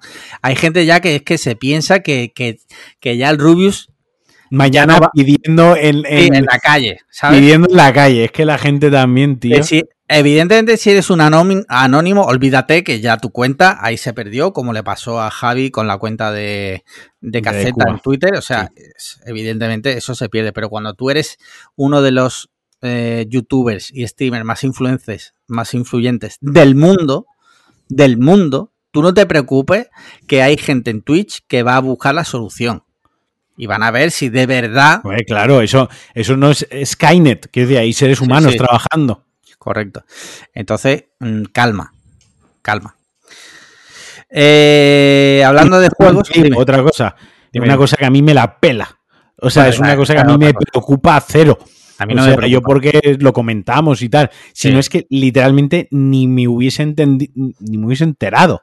O sea, es una cosa que de verdad estoy fuerísima de eso, tío. El tema de los streamers me llama mucho la atención porque, a ver, a diferencia de YouTube, ¿vale? Lo bueno que tenía YouTube era, y lo bueno que tiene este, estas cosas es que es asíncrono. Tú subes tu vídeo, yo lo veo cuando yo puedo verlo. No entiendo el éxito de los streams. O sea, eh, hemos luchado toda la vida porque ahora video on demand, ahora puedo ver la serie cuando yo quiero. De repente, streamers emitiendo a las ocho y media un jueves y si no lo ves a esa hora, te pierdes el stream de Illo Juan donde saca a Rodolfo. Que es como, que es como en- personalmente no le veo el sentido. O sea, No lo tiene, no lo tiene. yo y no entiendo, gente adulta con trabajo, conozco a mucha que dice, no, no, es que hoy no, no puedo, que a las nueve y media es el stream de Pepito. Y es como, Sí, ah, sí, vale, perfecto, ¿sabes? Ahora, si yo ahora cojo y te digo, no, yo es que el jueves no puedo porque tengo que ver la isla de las tentaciones, tú me vas a decir, hablando de otra cosa. claro, me vas a decir que soy un polla vieja porque bla, bla, bla. ¿Sabes lo que te quiero decir? Total- totalmente, totalmente. Entonces, respeto a la gente que lo ve, simplemente que no lo, no lo entiendo. No lo entiendo. Dicho lo cual, cada uno con su tiempo, cada lo que quiera. Yo he estado jugando. El otro día me descargué de tu cuenta de, de PlayStation el Red Dead Redemption 2. No sé por qué me dio por ahí. El domingo tenía un rato. Eh, Porque, sábado porque ya. quería jugar a algo bueno. Por eso. Sí, sí. Y está jugando. Y joder, esto es, es- es bueno. O sea, el juego es bueno, sinceramente. Desde el primer momento el juego es muy bueno. Sí, es verdad que todo el mundo me ha dicho que es larguísimo, que es muy, muy largo. No sé, tengo que mirar la misión principal porque pienso ignorar voy a mirar. Es que yo llevo como 200 horas, 200 y pico horas al juego ese. o sea, Pero tú diga- haciendo misiones hecho, secundarias, ¿no? sí. Vale. Eh, la historia principal, si vas a Pincho Moruno, Sí. a todo lo que da, 50 horas. Joder, es largo, es largo, sí, sí. ¿Sí? es largo, sí. Hombre, 50 GTA V, GTA V, ¿cuánto es? Pues ya te digo. Yo creo que es menos, ¿eh? GTA V son 32 horas. Sí. Bueno, aún así, ya te digo que voy a seguir dándole. Sí. Voy a seguir Vale, dándole. que vale la pena, ¿eh? Vale la pena. Sí, sí, Pero no, no, céntrate en la historia principal, ci- porque como no hay que subir de nivel, ni tiene- bueno, eh, no es importante eso, es una cosa Mm. muy parabólica y muy anecdótica. Céntrate, céntrate en pasarte el juego porque vale la pena. Estaría guapo que sacara una un parche para PS5. Aún Sí, así, el, claro. juego, el juego se ve del carajo. Se sigue viendo del carajo. Pero un- con un parche de PS5, imagínate cómo sería se mejor. Sería una locura. Con más, azu- con más azúcar sería más dulce. Claro, también, sí. Eh, dicho esto de videojuegos, bueno, he seguido jugando al Marvel Snap, que ya hay gente que me ha acusado de que lo he metido en la droga. Eh, hay gente que se ha enviciado mucho por mi culpa, lo siento, tenía que hacerlo. Y de videojuego ya está. ¿Hay algo así que me quieras comentar? O... No, no, no, no. No hay nada relevante porque he estado desconectado, ya te digo. A ver, ya a partir de la semana que viene me voy a liberar y voy a poder jugar, voy a poder hablar de cositas, voy a retomar Pulsa Start, voy a, voy a volver los videojuegos, van a volver a mi vida como al lugar que les corresponde. Sí. Genial, tío. Eh, pues nada, hablemos de series. Cuéntame, ¿estás viendo alguna? Estoy viendo, estamos viendo Juego de Tronos de nuevo. Vale, sí, por lo tres comentaste cuartos de la semana misma. pasada, sí. tres cuartas de la misma entre Sandra y yo. Ahora se ha dado la circunstancia que estas semanas, este mes, pues no tenemos tiempo para, para arrancar una serie. Empezamos a ver la del este de las curiosidades de Guillermo del Toro, Sí. pero entre semanas estamos muy cansados por la noche para poner algo a lo que prestar atención activamente, ¿no? Y el fin de semana, pues el poco tiempo que tenemos, pues a lo mejor queremos o salir o queremos ver una película que tiene algo más de duración o cualquier cosa así. Entonces, honestamente, hasta el- este fin de semana no retomaremos otra vez el ocio eh, como tal. Entonces, hemos- estamos viendo Juego de Tronos, que en retrospectiva volver a verla me está gustando todavía más. Pone en valor lo buena que es la serie. Incluso cuando es mala es muy buena. Eh, creo que me estoy dando cuenta que fue injustamente vilipendiada, eh, en parte por mí. Yo fui quien, otro, una persona que la criticó bastante. Creo que en su momento las expectativas y la exigencia de las, a la serie no, Yo- se podía, no se podía cubrir. O sea, Es que te, ¿Cómo te- te explico? O sea, llega un momento muchas veces que los espectadores o los fans tenemos ciertas exigencias que en un mundo real no se pueden hacer realidad, ¿sabes? yo y hay que ser consciente. Te voy a decir algo como testigo de eso, porque yo dejé la serie la tercera temporada, como testigo de fuera, desde la barrera, que he visto cómo se encumbró la serie y luego se machacó también, y creo que ha sido víctima mm, de sí misma y de sus propios fans, fandom. como, suele, como fandom. suele pasar, también te digo. Totalmente. El fandom es lo peor de cualquier, de cualquier producto bueno. Y de cualquier sí, sí, producto sí. famoso, el fandom es lo peor que le puede pasar. Dicho Eh, esto, dicho esto, nos- ya te digo, pone en valor la serie. Es mucho mejor que La Casa del Dragón. A mí me parece muy superior. Los Sí. diálogos, que es donde reside la gracia de la serie, el trasfondo, la cantidad de personajes, de tramas que se entrelazan, de cosas que suceden ahora y que tendrán una repercusión dentro de tres temporadas es muchísimo, muchísimo, muchísimo mayor. Y, y no sé, la estamos disfrutando. Pero ya te digo, no estamos viendo nada nuevo y ni siquiera cine, antes de que me lo preguntes, tampoco he visto nada, ni literalmente cero películas he visto esta semana, solo las películas que tú te montas, las que me cuentas tú, Sí. y no he visto nada más, ¿sabes? Vale, vale. Mira, yo de series terminé. Terminé Vigilante en Netflix. Y estoy de acuerdo con la, con la crítica generalizada de que es- se desinfla brutalmente. O sea, tiene un high concept muy bueno. Y conforme pasan los capítulos, vas perdiendo el interés. eh, y se va desmontando como un castillo de naipes. Y al final termina y dices, pues vale, ¿sabes? Pues shock. Pues ok, literalmente. Y hemos empezado en Disney Plus otra que ha recomendado mucha gente, que en el grupo también se recomendó bastante. Creo que el primero que lo recomendó fue Winger. Y que se llama The Bear. Y es una serie de un cocinero. Está ambientado en Chicago. De un, que un chaval que fue el mejor cocinero joven del año tal, según la revista Cual. Que de repente, de un día para otro, su hermano muere y le deja en herencia al- su restaurante, que es un sitio de bocadillos. ¿sabes? Vaya regalito. Vaya regalito, sí, sí. Es un sitio de bocadillos que ya ahí. Yo estoy ahí como alerta. Digo, a ver si bocadillos No sándwiches, me, han, hamburguesas- no me han consultado, Co- no me han contratado de consultor. Sí. Eh, tendrían que haber contratado a ti, a Víctor y a Ingeru. A los tres Sí, os tendrían sí. que haber contratado. A Ingeru, ¿por Eh, qué? Porque el protagonista tiene la misma cara tonto que a Ingeru. Hostia. Eh, Muy duro eso, pero es verdad que se parece. Es verdad que se parece.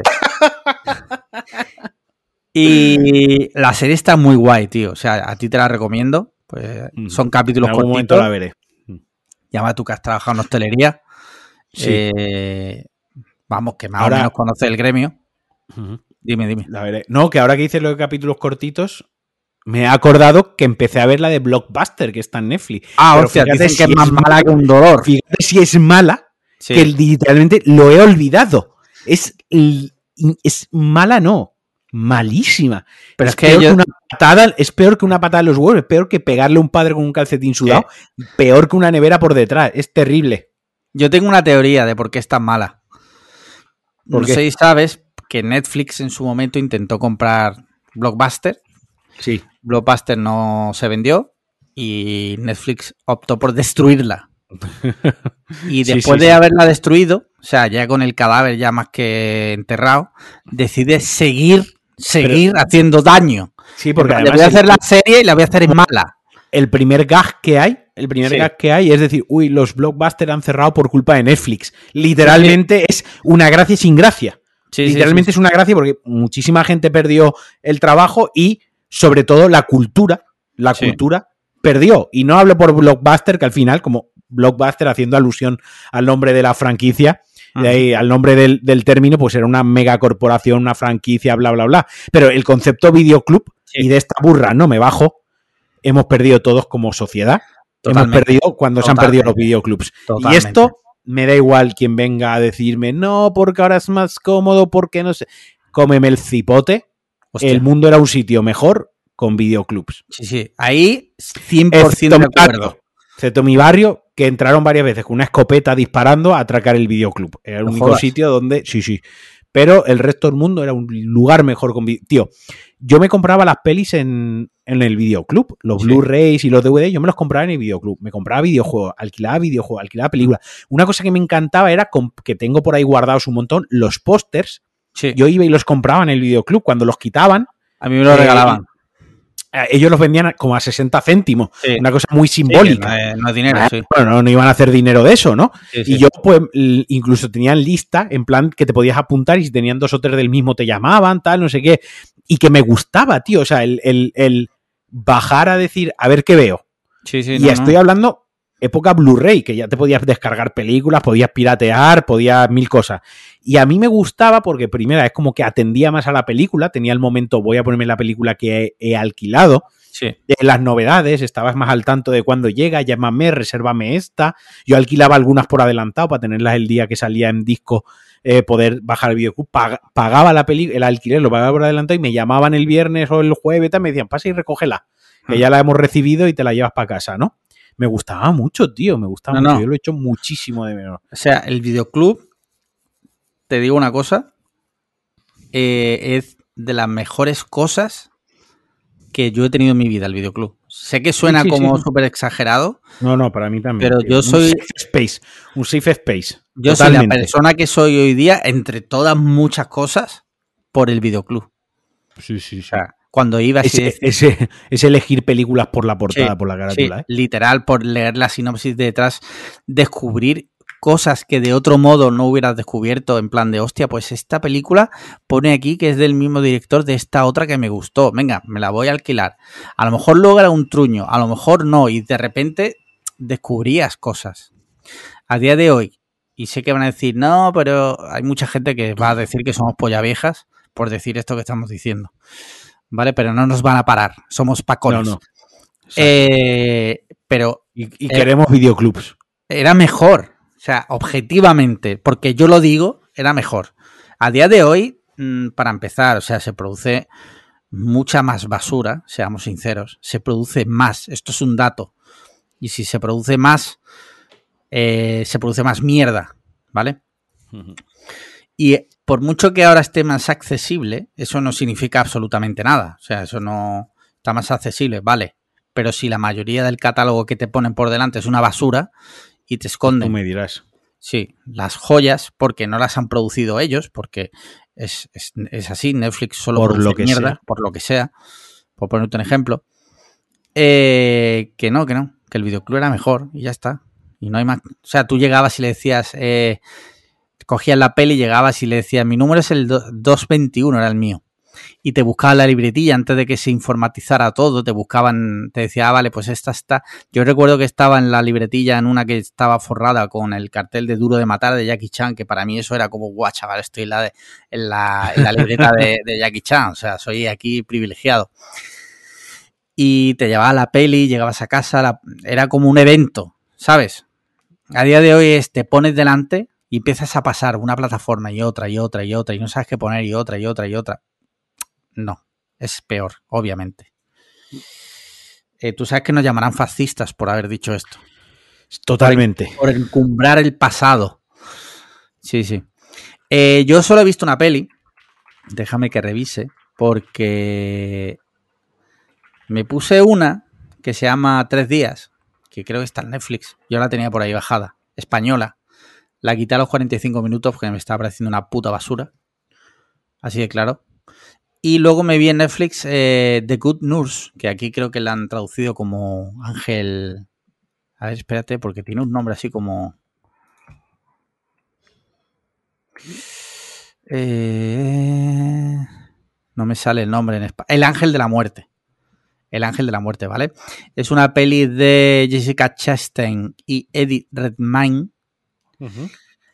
Eh, está basada en un hecho real de un enfermero que se cargó, ¿vale? Esto es la sinopsis, ¿vale? No es spoiler. O sea, la película en ningún momento pretende como...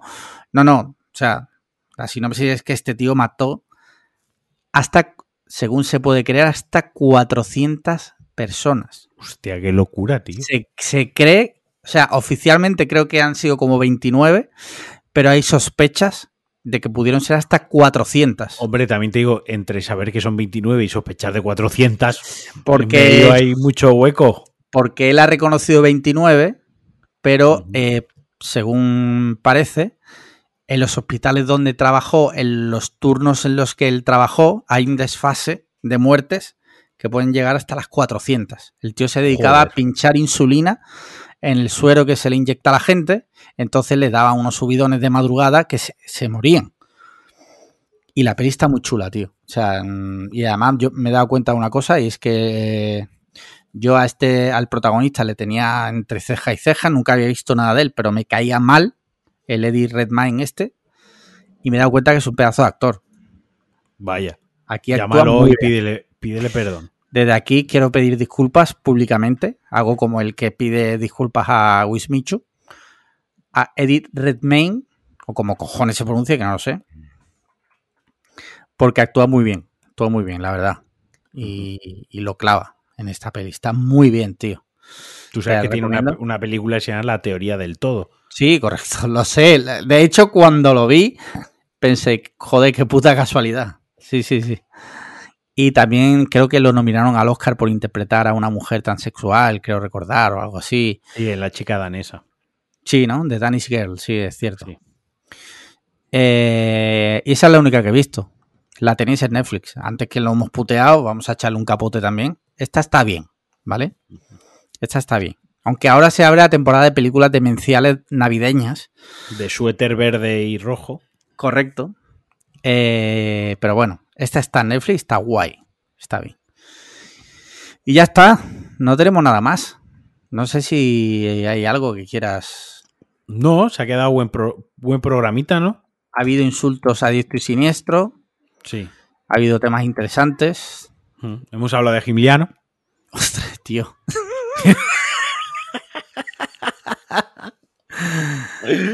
Eh, yo qué sé, pues ya está. somos, somos unos gañanes. Bueno, Sí, sí. venga. Venga, nos vemos la semana que viene. Bueno, antes de nada, antes de nada, perdonadme. Es importante. Relájate un segundo, querido oyente. ¿Ya? Vale. Importante, esto es importantísimo. Cinco estrellas en Apple Podcast, comentarios y likes en iBox. Patreon.com barra podcast cliffhanger. Yo que tú me haría mecenas antes del 31 de diciembre de 2022, por lo que sea, Por lo que pueda pasar, por lo que pueda pasar. Yo que tú lo haría que no te lo cuenten. que no te lo cuenten. Y, y nos vemos la semana que viene. Un abrazo. Adiós. Adiós, que no le da a grabar, tío. No jodas, tío, no le da a grabar.